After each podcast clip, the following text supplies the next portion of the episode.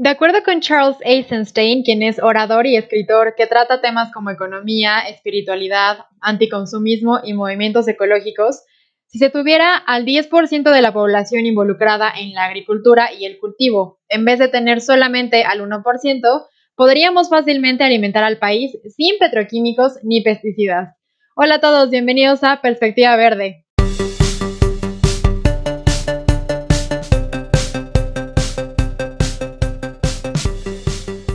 El día de hoy tenemos a unos invitados muy especiales que también eh, nos van a compartir respecto a este tema que ya habíamos estado platicando en episodios anteriores, em, referente a la educación ambiental. Ellos, digamos que llevan eh, o ponen en práctica todo lo que es educación ambiental y tienen eh, varios proyectos que, que gestionan. Entonces, bueno, tenemos el día de hoy con nosotros a Miguel Ángel Esteban y a Aurora Enríquez. Miguel, Auro, muchísimo gusto tenerlos aquí con nosotros. Eh, ¿Nos pueden contar un poquito a qué se dedican, qué es lo que están trabajando? Hola, pues muchas gracias por la invitación. Y bueno, pues nosotros principalmente nos dedicamos a, hacer diseño con permacultura y usamos la permacultura como tal cual, como herramienta, ¿no? Para diversos ámbitos que esta incluye. Eh, no sé si, bueno, Auro quiere comentar algo más. Este, hola, yo soy Aurora. Este, juntos hacemos un, un, proyecto que se llama Semillas de Agua, que justo hace diseño con permacultura. Eh, yo soy licenciada en desarrollo sustentable y después me enfoqué a, justo la, la perma, ¿no? Y pues gracias por escucharnos. Vamos a contarles qué hacemos. Me parece perfecto. Eh, quisiera me comentaran un poquito los dos, ¿cuándo fue que nació el interés de ustedes como por esta, esta cuestión ambiental y los cuidados de la naturaleza? Pues mira, em, justo cuando yo estaba estudiando la carrera en desarrollo sustentable, eh, nuestra formación fue justo conocer proyectos que estaban trabajando con eh, agricultura regenerativa, con restauración, restaurar zonas, pues sí, que ya han sido degradadas y eh, pues vengo de una, de una familia que es campesina, entonces como que siempre he estado en contacto con, esta parte de, la naturaleza o, de, o, del sembrar y, de, y de las plantas. Y entonces cuando empecé a conocer estos proyectos me di cuenta de que había cosas muy, pues realmente bastante interesantes en relación como a la restauración de, los ecosistemas. Y eh, pues esto dio pauta justo a que conociera la permacultura, ¿no? Cuando yo estaba estudiando había pues diferentes temas en relación como agroecología y otras cuestiones y realmente eh, me di cuenta de que em, lo que yo estaba buscando como formación lo encontré o lo encontraba en la permacultura. Y bueno, pues básicamente la, diversidad biológica es la que sostiene todo nuestro hacer como seres humanos, entonces se me hace muy importante que, que volteemos hacia, hacia ese lado. Y bueno, pues en mi caso, el acercamiento fue después de pasar una vida, digamos que siguiendo los hábitos cotidianos, ¿no? Que nos dictan cómo debe de ser, ¿no? El, seguir el consumo o, la vida de cierta forma. Y después de esto, de, llegar a, un punto en el, de reflexión, en donde pues ya trabajé con el campo, ¿no? Tuve una oportunidad de ir al campo y realmente ver lo que es una vida más simple y no una vida más simple sin tener las cosas necesarias, ¿no? Sino una vida más simple sin tener un impacto tan fuerte con lo que queremos. Y pues con base en eso empecé a involucrarme más en estos temas que pues siempre me llamaron la, atención, ¿no? El hecho de, tener, de ser más consciente en cómo impactamos a nuestro entorno. Y conocí a Aurora en uno de esos talleres y me invitó a formar parte del proyecto de Semillas de Agua y ya llevamos cinco años casi el proyecto y bueno, tiene diferentes eh, etapas, ¿no? Y, y, también impulsa diferentes eh, frentes con respecto a cada uno de los pétalos de la permacultura.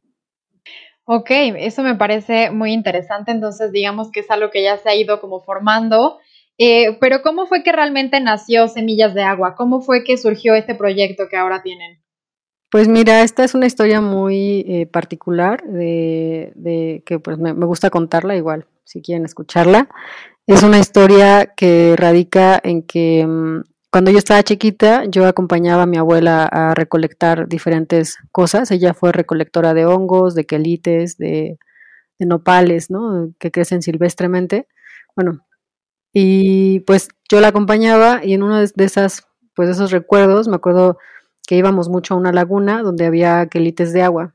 Y estos quelites son realmente plantas muy, muy excepcionales porque justamente lo que hacen es restaurar estos eh, ecosistemas. Y ella lo que hacía pues era recolectarlas y aparte son deliciosos, tienen, son un excelente este, alimento. Y bueno, pues son plantas que crecen en el agua, ¿no? Que sus semillas justamente sueltan, se, se, caen al agua y ahí van creciendo. Entonces, a mí me impresionaba justamente esta planta, que es una hidrocotile, que se le llama sandejé en la lengua mazagua de, mi abuela.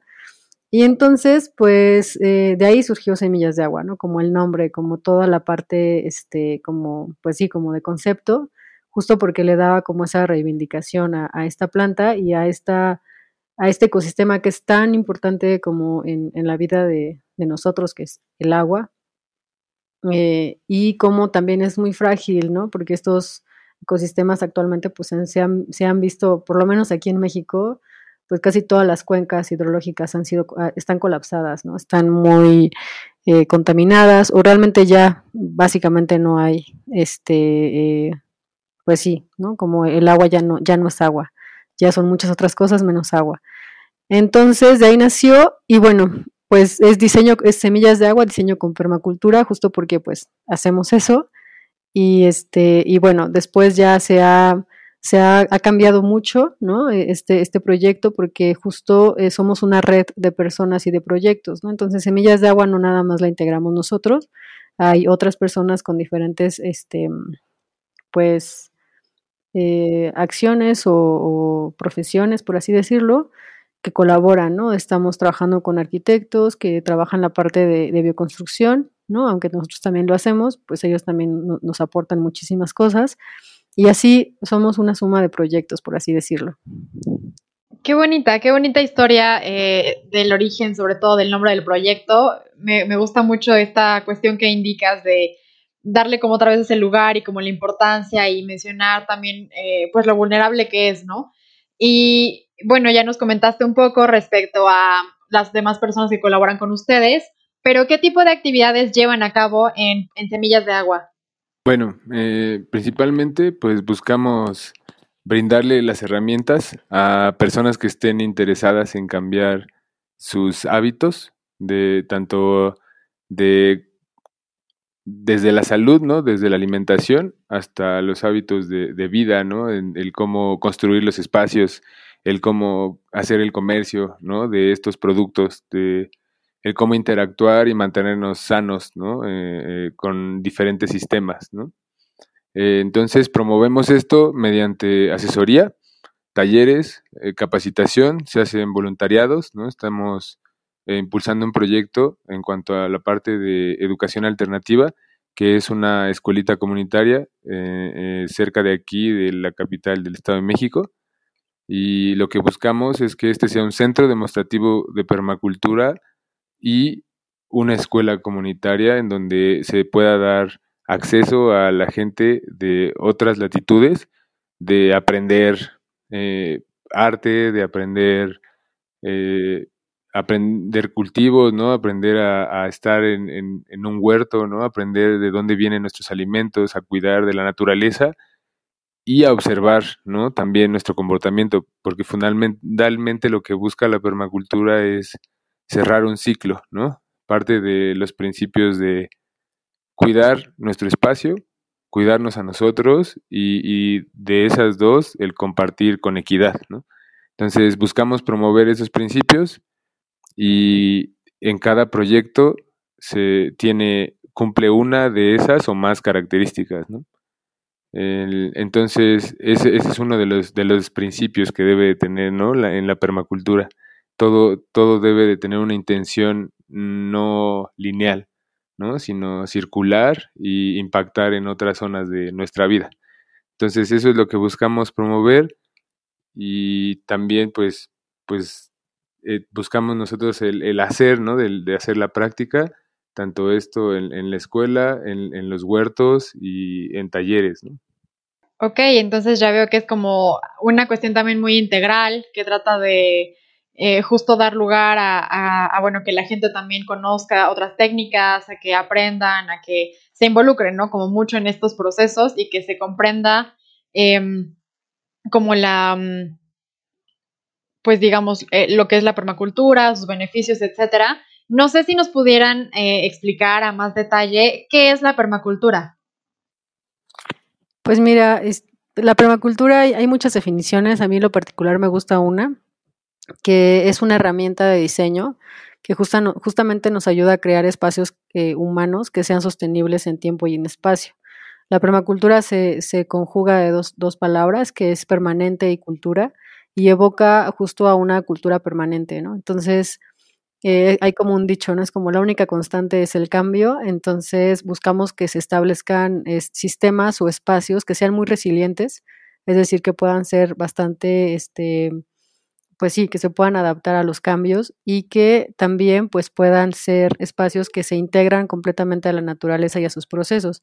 Entonces, la permacultura es la suma de varias, eh, de varios conocimientos. Hay, hay una, como, pues sí, como tres que la conjugan, que es el conocimiento ancestral, que es algo que pues como seres humanos lo hemos estado cultivando por miles de generaciones, en donde nosotros interactuamos con el medio ambiente y de ahí, de ahí pues rescatamos eh, una, una, cosmovisión, un conocimiento y una práctica, y ese todo este, toda esta, eh, pues toda esta suma de, de, actividades o de, conocimiento se, se, rescata en la permacultura, ¿no?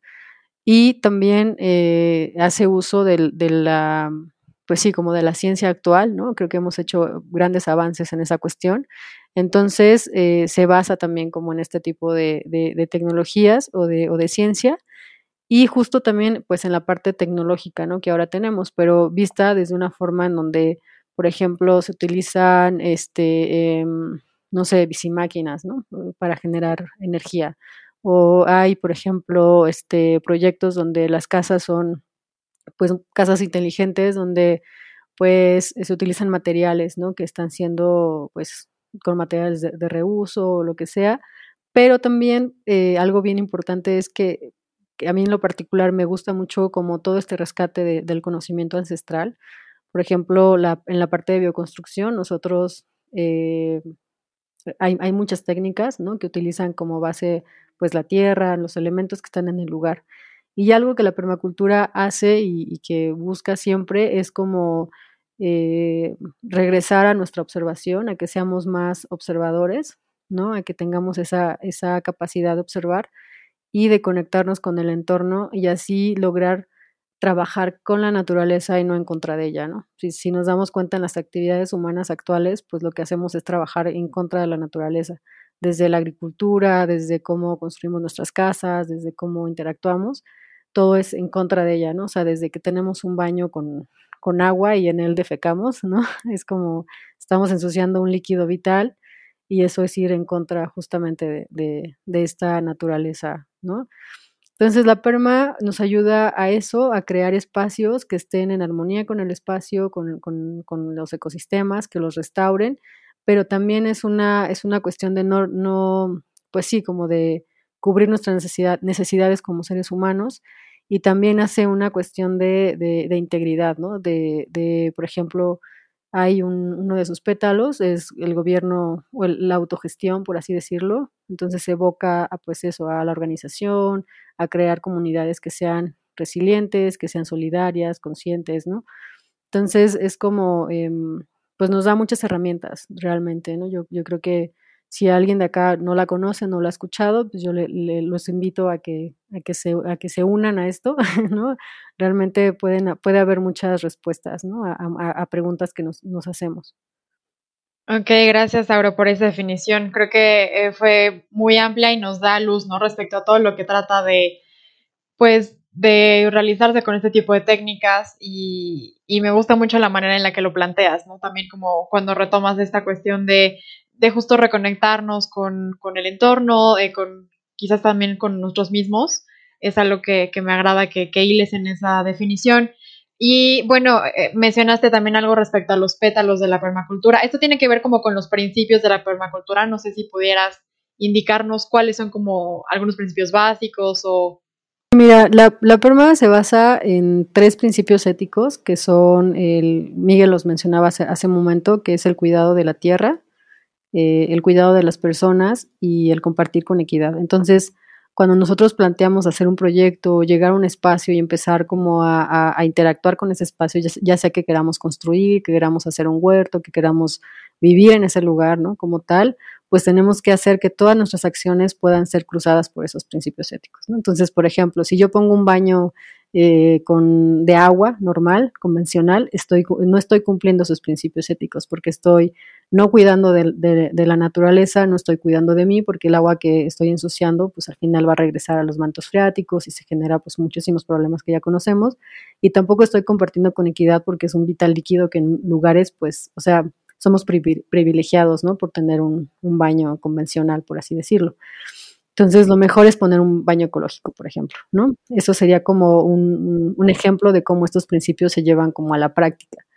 Y la otra cuestión eh, importante es que se basa también en principios de diseño, como, como les comentaba, es una herramienta de diseño, entonces nos ayuda a, diseñar, ¿no? También es una guía. Entonces, son varios principios, hay unos que son básicos, que son, eh, los propuso Bill Mollison. Bill Mollison y, David Holgram son las personas que propusieron esta, esta disciplina.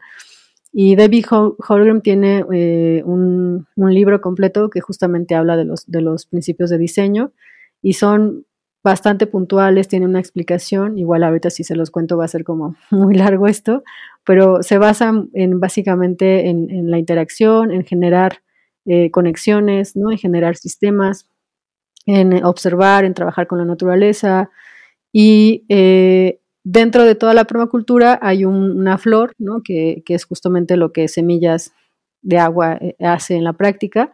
Y esta flor es, empieza con el manejo consciente de la tierra, donde hay diversas actividades. Por ejemplo, podemos hablar de bosques comestibles, podemos hablar de, este, de agricultura regenerativa, de, agricultura urbana, agricultura orgánica. Digo que hay muchos, muchos movimientos de agricultura natural, ¿no? que la propone este, Fukuoka. Y así hay muchas actividades en ese pétalo, ¿no? que es el manejo consciente de la tierra. Después está el pétalo que se refiere a la bioconstrucción, la bioconstrucción o el espacio de crear espacios humanos eh, como, como de abrigo, y ahí pues se rescatan muchas técnicas. ¿no? Nosotros en el proyecto que estamos haciendo, que queremos justamente, ahorita Miguel les puede contar un poco más de ese proyecto, Estamos rescatando técnicas de construcción locales como el adobe, ¿no? Estamos buscando eso, construir con lo que hay en el espacio. Y bueno, ahí se rescatan todas estas técnicas de construcción. En México tenemos una diversidad gigantesca de, técnicas. Y después están otros pétalos que igual yo creo que aquí Miguel puede, puede contarles sobre los que siguen. Sí, pues también otro de los pétalos es el, las técnicas, ¿no? La tecnología y las habilidades, ¿no? En donde las ecotecnias, por así decirlo, en donde se manejan pues todo esto que hablábamos, ¿no? Del compostaje, ¿no? Que es una, es, aunque la gente no lo vea así, pero es una tecnología bastante buena, ¿no? Es, el uso de una técnica que viene, rescata muchos conocimientos ancestrales, ¿no? El baño seco, eh, los sistemas de captación de agua, eh, la generación alternativa de energía, eh, los mecanismos manuales o impulsados por fuerza humana o asistida mediante animales, ¿no? No en exceso, pero pues diversa, ¿no? Eh, también en aprovechar pues las corrientes y, el viento y todo lo que podamos hacer de nuestra mano mediante eh, cosas simples, ¿no? Cosas simples no me refiero a cosas que no lleve tiempo en elaborarlas, pero que simples en el hecho que no requiera mucho impacto ¿no? al hacerse. Eh, hay otro pétalo ¿no? que habla de salud y bienestar, en donde pues buscamos nosotros fomentar también el cuidado personal desde la salud y a través de, muchas otras alternativas eh, de bienestar, ¿no? que son prácticas de terapias holísticas, ¿no? como puede ser también práctica de yoga, eh, disciplinas como el tai chi, mm, eh, también el manejo de la herbolaria y todo lo que tiene que ver con retomar el contacto con la naturaleza que se sigue practicando, tanto tal vez tenemos una influencia mucho más occidental, pero aquí en las comunidades tradicionalmente pues la gente sigue eh, aliviando sus pesares pues con, medicina tradicional. En la parte de otro de los pétalos, que es la eh, de gestión y autogobierno, pues nos habla de la organización comunitaria, ¿no? del trabajo en tequios. Nosotros tratamos de pedirle a la gente que vaya a, convivir con nosotros y rescatar esta tradición del tequio, ¿no? que es un trabajo colectivo en donde invitamos a la gente a que nos ayude a construir el espacio o nos ayude a plantar en el huerto o nos ayude a establecer un espacio con la composta o a dar un taller y eh, compartir. Eh, nosotros brindamos el alimento y la información y, el, hospedaje, ¿no? Y también eh, hay otra parte de, no sé si ahora quiera mencionar otro de los otros dos de los pétalos. Sí, hay, otros dos pétalos, uno que tiene que ver con la economía solidaria o con estos sistemas de, intercambio justamente más humanos y más solidarios. Entonces, en esta parte, eh, bueno, Miguel creo que les puede contar, perdón, él está haciendo canastas de alimentos eh, saludables, ¿no? En donde justamente se busca esta unión de productor y consumidor. Eh, igual también si nos pueden buscar, ahí estamos publicando los productos que hay. Y hay otro, otro pétalo, bueno, en este pétalo también está la parte que ahorita está aquí en México muy, pues creciendo y que pues quien no tenga la información la busque. Hay cooperativas de ahorro y préstamo, ¿no? Que ya es como una visión diferente, ¿no? De, cooperativismo, donde no nada más estás ahorrando, sino lo que estás ahorrando está generando un flujo de efectivo que se está yendo a un capital social, que se le llama, que este capital social es un capital semilla para justamente impulsar proyectos de la misma comunidad ahorradora, ¿no? Entonces, proyectos, por ejemplo, no sé, alguien decide poner eh, una producción de hongosetas y los hongosetas se venden dentro de la, de la misma comunidad, ¿no? Eh, también hay eh, monedas comunitarias, ¿no? O, facilitadores de trueque le llaman, o multitrueque, que en Ciudad de México pues hay bastantes que se están haciendo. Nosotros estuvimos eh, los años pasados haciendo unos tianguis solidarios donde justamente intentamos meter estas, estas, estos facilitadores. Y este, pues esto es, un, es una cosa gigantesca, ¿no? La economía solidaria. Entonces, eh, en México ya hay varias, varias monedas ¿no? que, que, se están usando. Y también están los bancos de tiempo, están este, los bancos de tiempo es pues eso, ¿no? Una hora tuya de tiempo vale igual que una hora mía de tiempo. Entonces ya, si, ya sea que tú eras seas un psicólogo y yo sea un carpintero, pues pueden hacer estos, estos intercambios ¿no? de, de, de esos servicios. Y bueno, hay un montón de formas de, de, en las que se puede hacer, ¿no? Y aquí se evoca mucho pues a, la parte de la confianza, ¿no? Que creo que hemos perdido como seres, bueno, como comunidad, o más bien hemos perdido la, la, idea de comunidad. Y bueno, está otro pétalo que es educación, ¿no? Educación consciente o educación alternativa, en donde nosotros estamos haciendo este, pues un proyecto, que igual ahorita Miguel les cuenta un poco más de ese proyecto, en donde justamente se, se, busca pues mostrar una perspectiva diferente de lo que es la, educación, ¿no? De cómo vemos la vida, ¿no? Y cómo queremos como proyectarnos en nuestro hacer diario. Me parece perfecto que hayas terminado con este pétalo de la educación porque justo se liga muy bien con eh, capítulos anteriores que hemos tenido donde nos hablaron ya sobre la importancia de la educación ambiental, sobre algunas cuestiones y vertientes de la misma eh, no sé si, Miguel, nos pudieras como ahondar un poco más cuál es la relación que existe entre lo que ustedes hacen respecto a la permacultura y la educación ambiental. Pues eh, está íntimamente ligado, ¿no? Bueno, no, no, lo, no se considera tal como, eh, digamos, una educación en forma, ¿no? Sino un sistema de aprendizaje y compartir conocimiento y técnicas.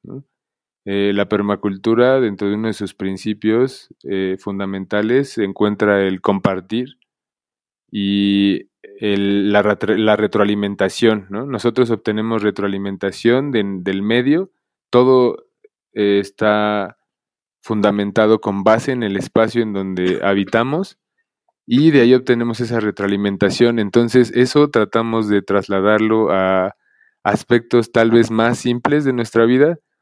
Entonces, eh, está el cuidado ambiental y la permacultura eh, están sumamente ligados, ¿no? Porque eh, no existiría la permacultura si no fuera el principal fin el cuidar, ¿no? Del espacio.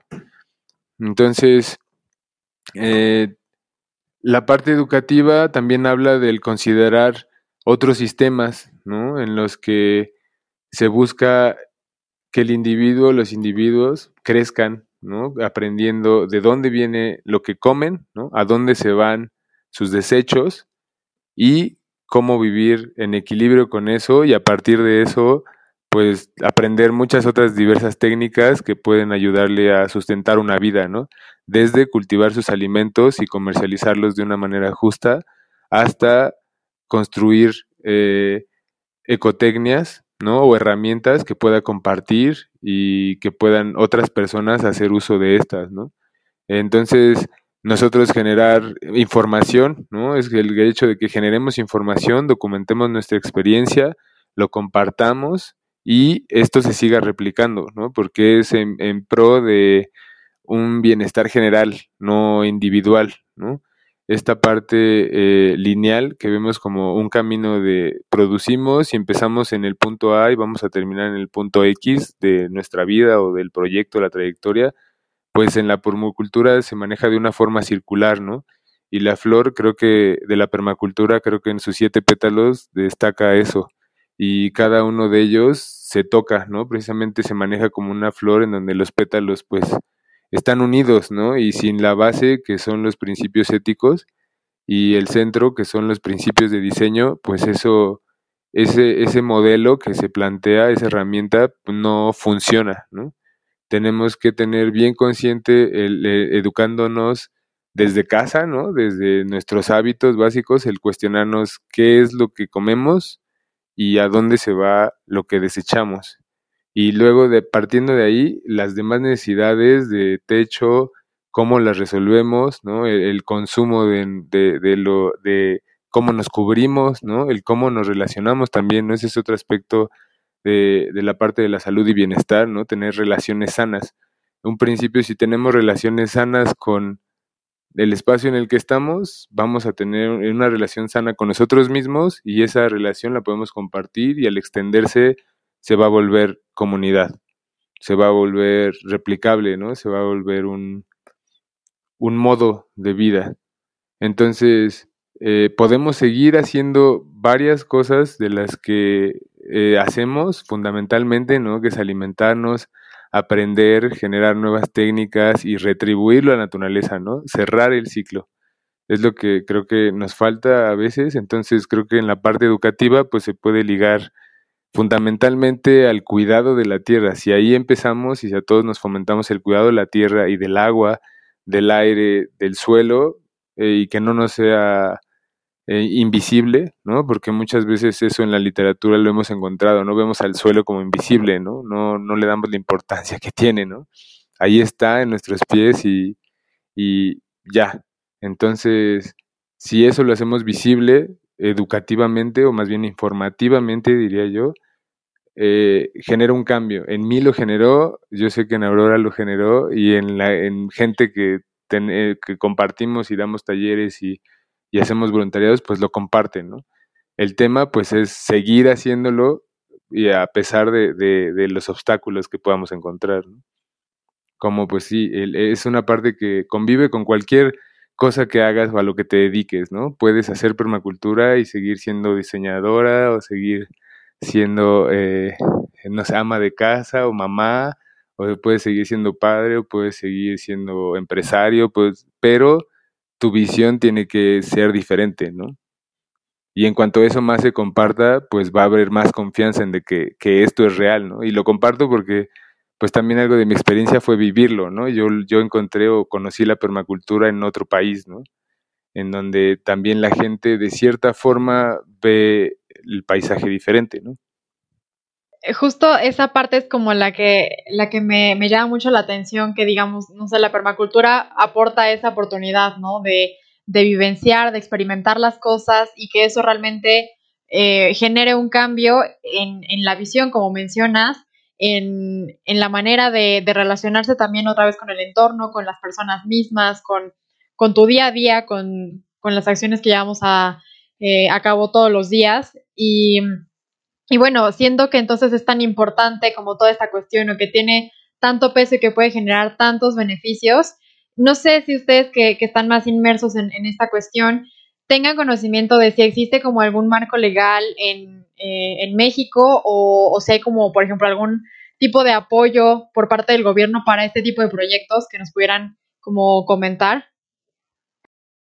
Sí, claro, yo ah, igual un poco a la respuesta anterior, tenía ganas de compartir algo, es que eh, antes me, invitaban justamente a dar cursos de educación ambiental a niños, ¿no? A niños de primaria.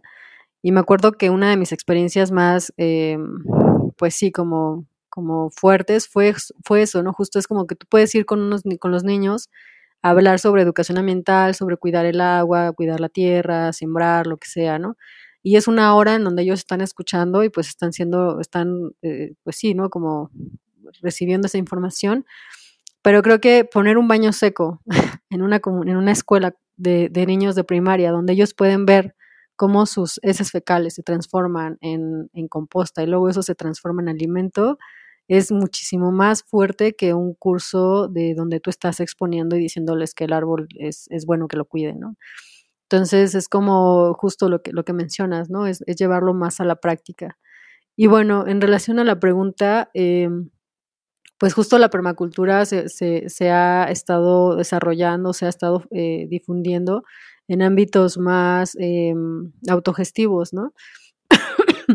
Aquí en México hay una cuestión de que ya empezó a moverse, ¿no? Que ya empezó a legislarse, por así decirlo, en donde se utiliza el término de agroecología y la agroecología, pues es también es, es una unión de, de, la producción o de la agricultura con la ecología, ¿no? Entonces es un tipo de agricultura ecológica, por así decirlo, donde se trabaja igual también con, con, con este tipo de, de principios ecológicos.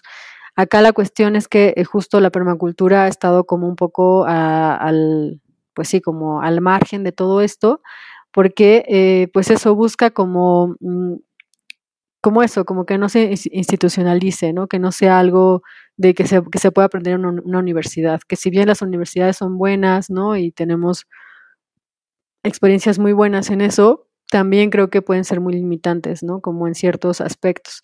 Nosotros nos, nos ha tocado conocer gente que estudió arquitectura, que estudió este, eh, ciencias, ciencias en, en, ecología o ambientales y demás, y nunca hablan de la permacultura, ¿no? O sea, nunca les mencionan, eh, pues esto, ¿no? Como lo, lo vital que puede ser el, cambiar los hábitos, ¿no?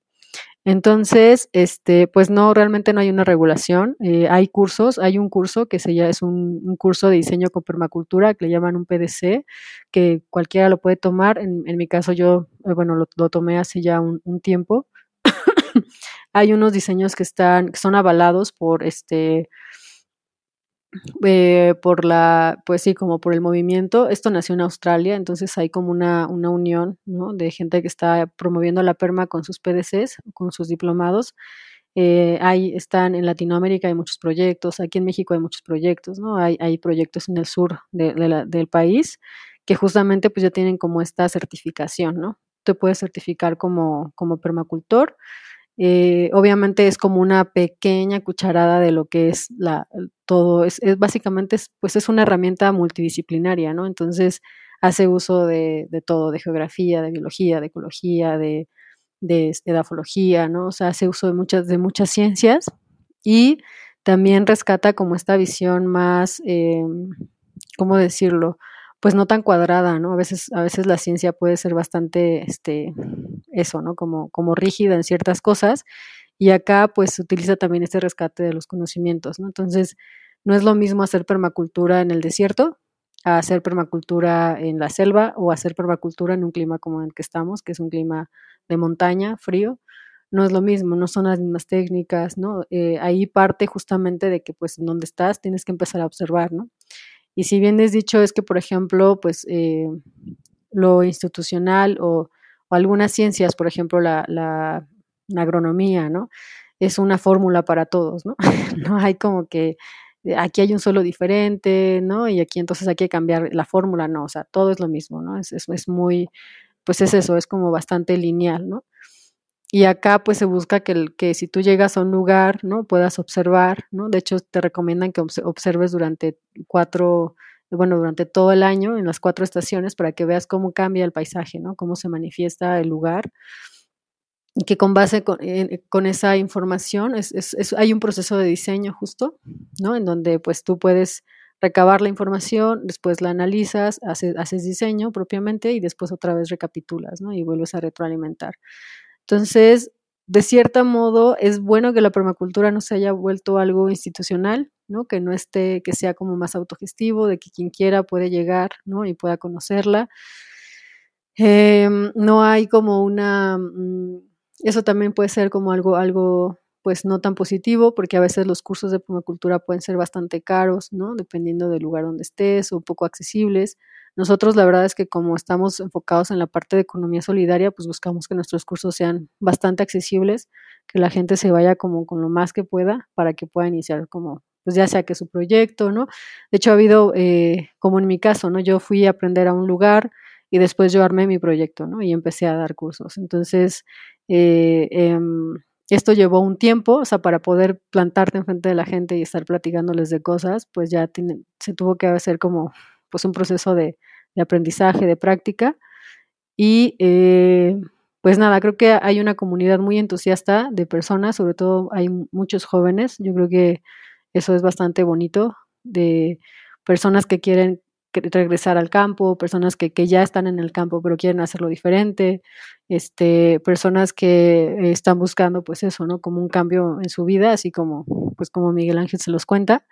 Y bueno, pues es una gran oportunidad.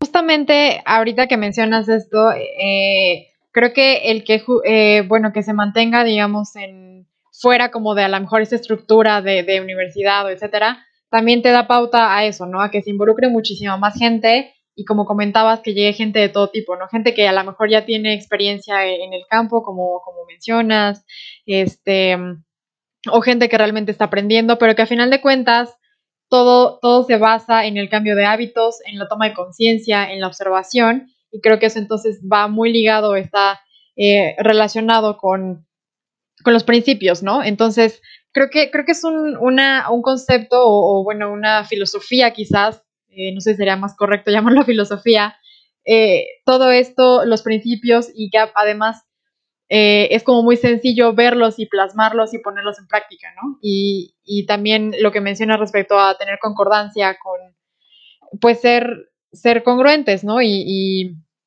que realmente el conocimiento sea, sea para todos y, que se extraiga o que cada quien tome lo que mejor, mejor le va para hacer un, cambio en, sus hábitos que beneficie no solamente a la persona en sí, sino también al resto de la comunidad, ¿no? Y mm, entonces, no sé si también nos puedan dar como a lo mejor un, una, eh, pues no sé, una probadita de, de, cada una de las cosas que llevan a cabo, por ejemplo, la, la bioconstrucción que nos comentaban, un poquito de, creo que también hacen compostaje, este, lo de los baños secos, que, quizás no es tan, tan común escucharlo, y em, la economía circular, no sé si puedan darnos como ahí algunos detalles de, cada una de estas cuestiones que ustedes llevan a cabo en el proyecto. Sí, bueno, pues empezamos con la parte de bioconstrucción. Eh, hemos estado ya haciendo desde hace un tiempo talleres sobre elaboración de adobe. de hecho, la casita escuela, Casa de las Lunas, que se está construyendo, se está construyendo con adobe. Se hizo una cimentación de piedra y también se hizo otra técnica, ¿no? Que hemos rescatamos de, de las airships, ¿no? Que es utilizar piedra eh, compactada en llantas. Eh, se han usado técnicas ahora en una pequeña casa que se hizo casa campamento, que se, se empezó a hacer con piedra, eh, bajareque y madera. también pues ahí rescatamos los recursos que hay en la zona, ¿no? Realmente eso es otra cosa que buscamos que impacte menos en el medio ambiente, ¿no? El modo de construcción actual implica eh, la extracción, ¿no? La, tal vez la sobreextracción de varias cosas por el hecho de creer que nos brinda más confort, ¿no? Y pues hemos dejado de eh, hacer nuestras casas de una manera en la que convivan con nosotros, ¿no? En las que tengan eh, algo más que nos una a ellas que el solo hecho de protegernos del frío y del calor. Entonces se rescatan estas técnicas y, pues es ir a ensuciarnos, ¿no? A hacer pruebas, es ensuciarse las manos, ¿no? Ensuciarse los pies y pues sí, eh, rescatar esta práctica que también se hace en comunidad, ¿no? El que podamos ir y vaya gente que nos apoye a construir un espacio que, en el que sabe que puede ir y aprender algo o, obtener algo a cambio, ¿no? Eh, la parte de la composta, pues creo que es una parte fundamental, ¿no? De hecho, le comentamos a mucha gente que pueden empezar haciendo composta, ¿no? El hacer composta es, no sé, puede sonar tal vez gracioso, pero es transformador como lo es el proceso mismo, ¿no? Es ver cómo algo de ser una cáscara o una legumbre o, o una hoja fresca, verde o ya ¿no? Se convierte en suelo, ¿no? Todo se convierte de nuevo en tierra fértil. Y a través de, este proceso de interacción de, minerales, microorganismos y materia seca. Entonces, damos talleres de compostaje, nosotros hacemos composta en casa, ya llevamos pues varios años haciendo composta, eh, hemos colaborado en proyectos comunitarios, ¿no? Con, eh, hace un año, ¿no? Con señoras eh, todas mayores de 50 años, en donde hicimos compostas de algunas toneladas. Entonces, pues se puede hacer, ¿no? Realmente buscábamos cómo obtener todos los medios justo de la zona, tanto pues los materiales frescos como todos los, los lo, demás necesario como aceleradores para los procesos y la herramienta, ¿no? Y la gente, ¿no? A final de cuentas creo que es fundamental la voluntad en estos dos aspectos y igual Lauro les puede contar más acerca del baño seco. Eh, el baño seco es una tecnología que se utiliza, bueno, que tiene su origen en muchos lugares del mundo, ¿no? Hay, hay tecnologías muy antiguas donde, por ejemplo, en la, selva, a mí me tocó hacerlo alguna vez que me fui a, a un campamento, haces un hoyo de un metro de, de profundidad con unos 20 centímetros de diámetro y ahí vas haciendo del baño y conforme vas haciendo vas echando tierrita y después te mudas, ya que se llena, te mudas a otro lugar, haces un hoyo exactamente igual y así, ¿no? Entonces, realmente nosotros no nos, somos animales también, ¿no? Somos animales humanos, por así decirlo, ¿no? Y creemos que nuestras heces fecales son eh, malévolas y deben de estar lejos de nosotros, pues no es así, ¿no? En realidad son una, eh, es una gran riqueza lo que tenemos, ¿no? Lo que podemos nosotros generar como residuos, ¿no? Entre comillas.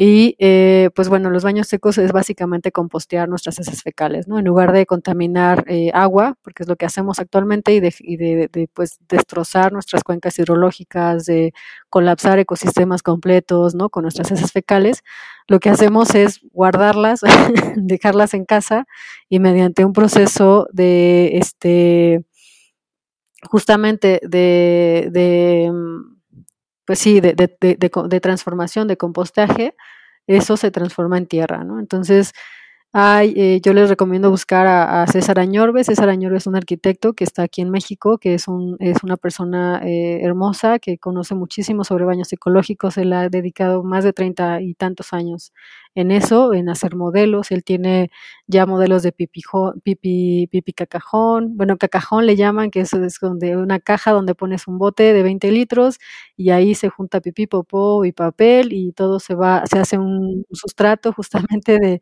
de, este, de, de una tierra que tiene un acelerante, que es básicamente hacernos amigos de los, de los bichos, ¿no? actualmente creemos que los microorganismos son los malos y pues en realidad no, ellos son los que sustentan todo, ¿no? Eh, hay muchas cosas, por ejemplo, no sé, hay, hay este pipifones, ¿no? Donde se colecta la pipí, ¿no? Y nuestra pipí, por ejemplo, la pipí, la, orina humana es súper buena para, es como un excelente fertilizante, ¿no? Entonces lo podemos fermentar durante 21 días, ponerle un poquito de carbón y después eso diluirlo en agua y poder utilizarlo para, para riego, para nuestra propia composta, ¿no? Entonces, Obviamente esto pues implica mucha más información de la que les podemos dar acá, pero para que se den una idea de que realmente tenemos un recurso invaluable que estamos nosotros, eh, estamos, no estamos cerrando el ciclo, ¿no? Nosotros podemos ser los animales que no cierran ciclos. Nosotros vamos, eh, traemos comida del campo a la ciudad, de la ciudad nos la comemos, ese, ese residuo orgánico se va a los basureros y nunca va a regresar al campo de donde salió, ¿no? A través de un compostaje. Igual pasa con nuestras heces fecales, ¿no? Entonces los baños secos son de verdad, o sea, puedes hacer, eh, yo le preguntaba a César Añorga alguna vez que estuve con él, le preguntaba que si no era muy complicado hacer baños secos en la ciudad, ¿no? Que eso sonaba como algo este, escandaloso y, y difícil de lograr. Y él me decía justo eso, ¿no? Me dice, es más difícil mantener el sistema de drenaje que tenemos que hacer baños secos. O sea, es mucho más complicado lo que ahorita tenemos que hacer baños secos. Y es que es la realidad, ¿no? Y bueno, eh, Casa de las Lunas es un proyecto que busca justamente tener todos estos elementos y, este y em, damos damos talleres. el año pasado dimos unos talleres a profesores que son eh, justamente sobre baños secos y era sobre cacajones, ¿no? Les llevamos un cacajón, ellos se sentaron ahí, vieron que era súper delicioso hacer ahí del baño y este y los convencieron y, y los convencimos algunos, algunos la verdad es que muy, muy, este, muy escépticos, ¿no? Como esta cuestión justo que te hablo de la de lo que salió con, con Pasteur, ¿no? De la pasteurización, de que los bichos son malos, pues hubo, mucha gente escéptica que dijo, no, ¿cómo crees? Eso te va a traer enfermedades, este, eh, patógenas y bueno, mil cosas. Y pues no, realmente, ¿no? O sea, nosotros, si nos hacemos amigos de los, de los microorganismos, ellos pues se mantienen, son los mejores aliados, ¿no? Y bueno, sobre los otros temas que nos comentabas, pues eh, nosotros ahorita estamos eh, un poco en, pausa, estamos, hemos estado dando talleres en línea. Vamos a iniciar con nuestro voluntariado para que vayamos, eh, se pueda como seguir construyendo Casa de las Lunas. Este, justamente estamos empezando a, trabajar como esta, esta parte de generar ese, esa casa campamento para que puedan los voluntariados llegar y estar como más, más cómodos y tener como ese, ese espacio ya listo. Eh, estamos haciendo ahorita la etapa de ya de poner los repellos finos. Es que realmente es un mundo muy, muy, este, muy hermoso la bioconstrucción, ¿no? Es como te metes a saber con qué vas a repellar, qué tipo de mezcla, qué tipo de suelo tienes, ¿no? O sea, como hacer pruebas y demás. Y estamos en esa etapa ahorita con los cursos también que estamos este, impulsando. Y no me acuerdo qué otra cosa estaba, preguntabas. Creo que con este nos dieron un panorama, eh, fue más o menos lo que, lo que habíamos comentado. Y me, me gusta que, que, bueno, retomes lo de los, los talleres que dan. Y mencionaban anteriormente los tequios. No sé si nos pudieran así como indicar o mencionar, o sea, ¿qué, qué se hace en un tequio? como para qué sirven? ¿A quién están dirigidos? ¿Cuáles son las ventajas? Que quiero yo pensar que, que justo el tequio es donde eh, se conjunta toda esta como teoría que, que se tiene respecto a los principios y que además, bueno, se pone en práctica, ¿no? Y que justo eso es parte como de la, de la experiencia transformadora y, de educación como más a nivel integral. Entonces, no sé si nos pueden comentar así eh, un poquito más respecto a los tequios. Sí, mira, pues los tequios son una forma de trabajo comunitario en donde es una ida y vuelta, le llaman, ¿no? En algunos lugares como del sur, este, le llaman minga, ¿no? Tienen justamente ida y vuelta, mano vuelta le llaman, creo. Y donde, por ejemplo, te voy a poner un ejemplo que me gusta mucho y es que hay 20 productores de maíz, ¿no? Hay 20 campesinos que tienen sus milpas de maíz o de otras, otros cultivos y se organizan ellos 20, entonces los 20, los, los 20 van a una milpa primero y, cosechan, y al otro día van a la otra milpa y cosechan. Y al otro día van a la otra milpa y cosechan. Así en 20 días todos fueron a cosechar y se ayudaron para cosechar. ¿no? Entonces ellos no tuvieron que pagar, no tuvieron que, solo pusieron su mano de obra, ¿no? su, su, su, fuerza física. Y a cambio, pues obviamente quien, a quien le tocó recibir a, los, a los que iban a ayudarle, pues eh, les da comida, ¿no? Les da este, eh, no sé, agua, ¿no? Es como una convivencia, ¿no? Todos están riendo, ¿no? Divertidos y demás, ¿no? Eh, pues el tequio retoma eso, ¿no? El tequio antes en las comunidades, si se tenía que abrir, una, abrir un camino, pues todos iban y a trabajar y se abría el camino, ¿no? Y, se hacía. Eso se fue erosionando, se fue perdiendo y actualmente pues ya no nos vemos de esa forma, ¿no? Ya, ya es como, eh, pues págale a alguien o, o este, o si no, pues no puedes, ¿no? Entonces, lo que estamos buscando nosotros justamente es hacer una red de tequios donde haya diferentes proyectos que estén trabajando o haciendo cosas y nosotros, por ejemplo, desde nuestra experiencia, pues es que ha sido muy bonita porque llevamos, pues no sé, yo creo que desde que empezamos ya han llegado más de, más de 100 personas a hacer, a hacer tequios con nosotros. Y bueno, son personas que están interesadas en aprender algo nuevo, ¿no? En, ir a, trabajar con la tierra, ¿no? Allá nosotros ofrecemos comida, ofrecemos hospedaje, ofrecemos eh, pues la vivencia, ¿no? De estar allá en el pueblo con la familia y así y eh, se ofrecen un montón de, de, pues de la enseñanza práctica, ¿no? Es como, vamos a hacer adobe, pero les vamos a decir cómo se hace un adobe, cuál es la mezcla, cómo, cómo, cómo lograrlo y demás, pero también tienes que hacer 10 adobes, ¿no? o sea, la idea es hacer 100 adobes entre todos ese fin de semana, ¿no? Por ejemplo. Entonces, este, eh, no es propiamente un taller, ¿no? Sino más bien es como una, una mezcla, ¿no? Entre, entre, entre un curso y un curso muy práctico, ¿no? De, trabajo, donde pues la convivencia, de, la, tarde es, la fogatita o, o, la plática, ¿no? Después de la cena y ahí todo el mundo está platicando y, y, podemos, pues eso, como seguir eh, enseñando o, platicando de los temas que les importen, ¿no? ¿De quién está dirigido? Pues está dirigido a todos, de todas las edades, ¿no? Tanto pequeños como adultos. Obviamente se hace la distinción de actividades en cualquiera que sea el tema que se esté trabajando. Y eso, ¿no? También que sea familiar, o sea, retomar prácticas de convivencia, ¿no? y hacer cosas eh, de lo mundano, ¿no? De lo habitual, y, hacerlo entre todos, ¿no? Ayudarnos entre todos, básicamente esa es la parte del, tequio, ¿no? De hacerlo juntos. Aspecto de, comunidad y de apoyo, cooperación, no sé, compañerismo incluso, ¿no? Y, bueno, obviamente, eh, debido al giro y al enfoque que tiene todo esto, estoy segura que tienen miles de anécdotas eh, que han pasado en los tequios, en los talleres, en, los proyectos. Entonces, quisiera que me compartieran una anécdota, eh, Auro que me comparta una buena, así una, una anécdota bonita, buena, positiva, y Miguel que me compartas una anécdota divertida que les ha sucedido en, a lo largo de este proyecto, ¿no? De, del tiempo que han estado involucrados en estas cuestiones. Eh, sí, compártanme uno cada una. ¿No la pusiste como complicada? Ay, no, yo me dieron muchísimas cosas a la cabeza. Una divertida. Pues mira, me acuerdo mucho de una, una vez que llegaron unos, unos compas de la Ciudad de México. Ellos superpuestos, ellos tenían una, una, cooperativa de pan artesanal y estaban pues igual obviamente en, en toda esta cuestión de, de, apoyo mutuo y así.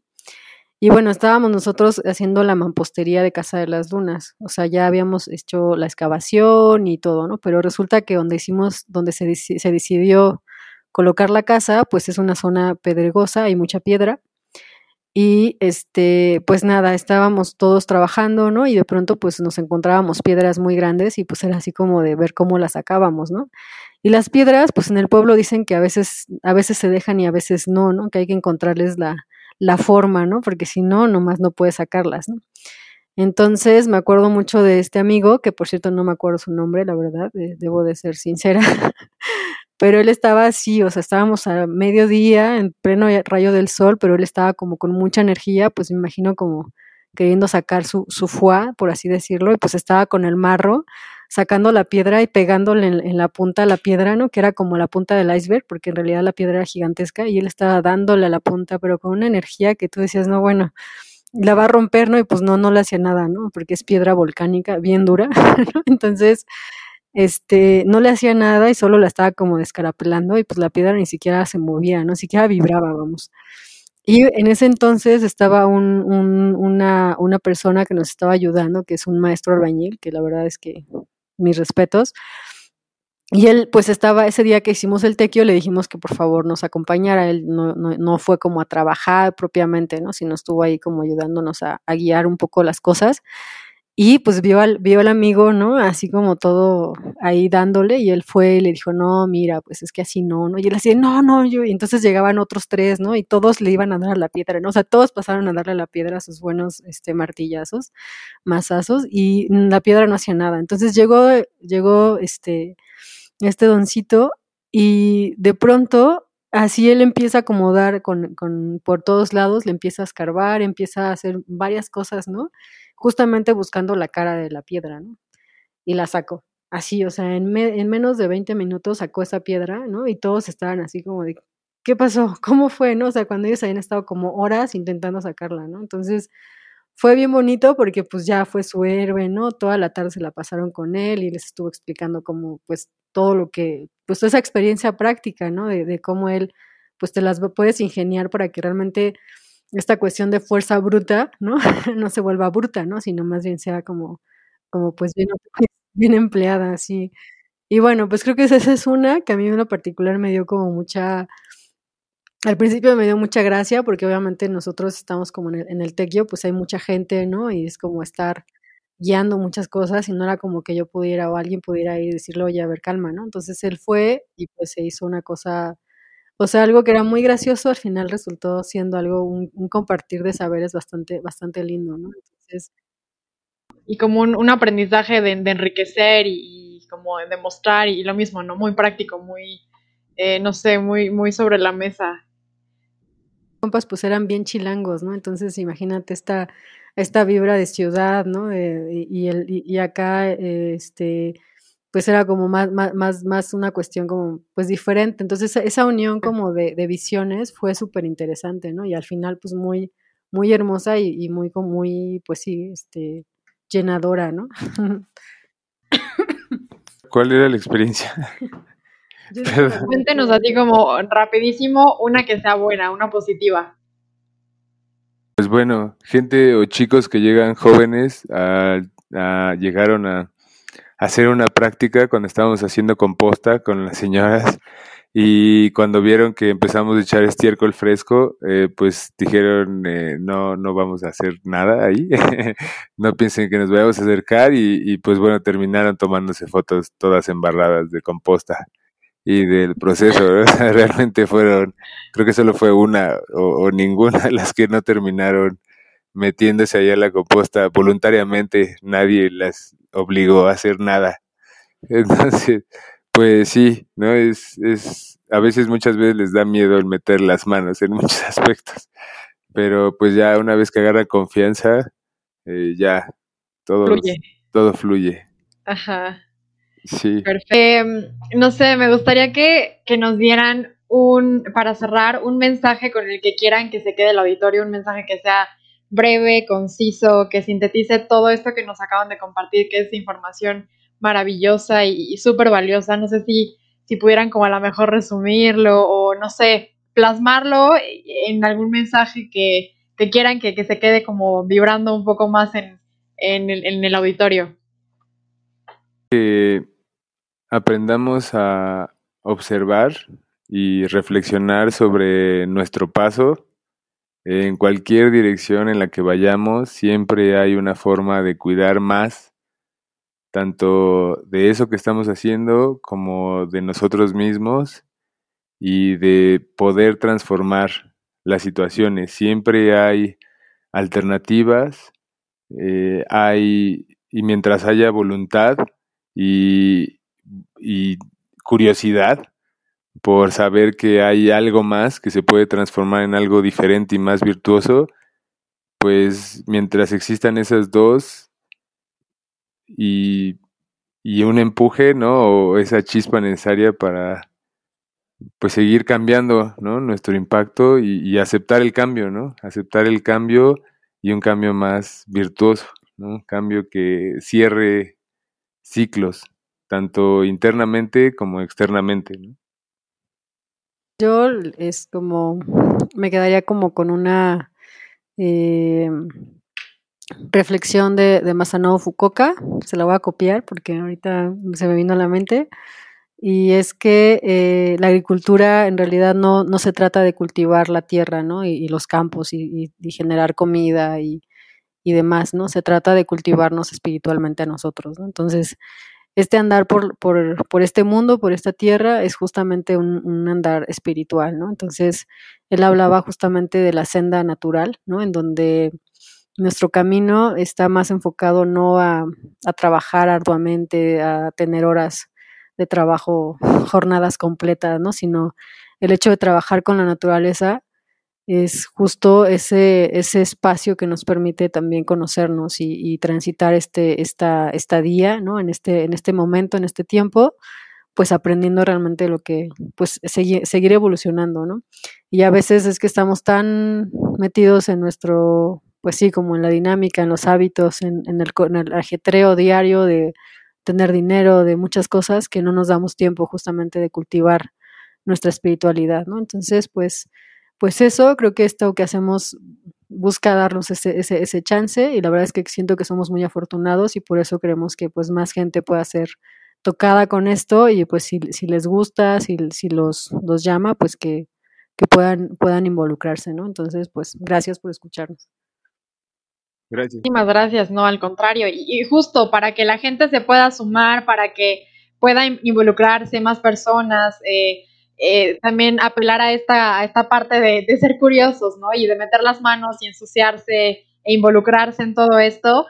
¿Dónde los encontramos? Eh, compártanos sus redes sociales, este, dónde podemos tener mayor información, igual para los tequios, talleres que tengan próximos, dónde podemos encontrar todo esto para que, bueno, este, podamos sumarnos y esta información y todo este aprendizaje llegue a más personas. Estamos en Facebook y en Instagram como Semillas de Agua DCP y nuestro correo es contacto.semillasdeagua.gmail.com si requieren mayor información, pero en las redes nos pueden seguir y estamos informando y también pues habrá noticias el próximo mes y tú si quieres hacer el último comentario de los talleres. Pues sí, no sé, igual eh, invitarlos. Estamos haciendo un ciclo de talleres de permacultura y huertos urbanos, este, igual también en marzo, todo marzo, y justamente va a ser en línea por una cuestión de, de, de logística justo ahora. Y este, pues nada, búsquenos en, redes. Igual también, este, no sé si les podemos dejar también un teléfono, si es que les, les, les queda también como por WhatsApp, es 722-511-0192 y 722-108-2502, que también por WhatsApp pues nos podemos como comunicar. En realidad ahora podemos comunicarnos por muchas, por muchas vías, ¿no? Entonces, pues, esa no, no, no, no puede ser el problema. Ya no es una limitante, eso ya no es excusa. Ok, pues me parece perfecto. Y, justo eh, en esta, en episodios pasados habíamos eh, celebrado la, buena noticia de que ya teníamos más eh, proyectos y servicios y productos justamente en nuestro directorio verde. Entonces, me gustaría invitarlos a que se sumaran también a inscribirse a nuestro directorio verde en nuestra página, en nuestra página web. Em, que es perspectivaverde.com.mx. Entonces, nos daría muchísimo gusto que, estuviera ahí su información para que todos tengan más acceso a, lo que ustedes ofrecen, a los talleres, a toda esta cuestión de la permacultura y que puedan involucrarse, ¿no? Y pues nada, muchísimas gracias por, estar con nosotros hoy. Fue un gusto escucharles y que nos compartieran todo lo que, todo lo que saben y todo lo que han hecho. Igual al auditorio, muchas gracias por escucharnos. Espero que hayan disfrutado y aprendido tanto este episodio como lo hice yo el día de hoy. Recuerden igualmente visitar nuestra página web, se las repito, es perspectivaverde.com.mx. También estamos en Instagram como arroba perspectivaverde. Mi nombre es Ingrid Sánchez, Rodrigo, eh, Rodrigo González en producción, muchísimas gracias por estar ahí al pie del cañón y nos vemos en el siguiente episodio. Gracias a todos, adiós.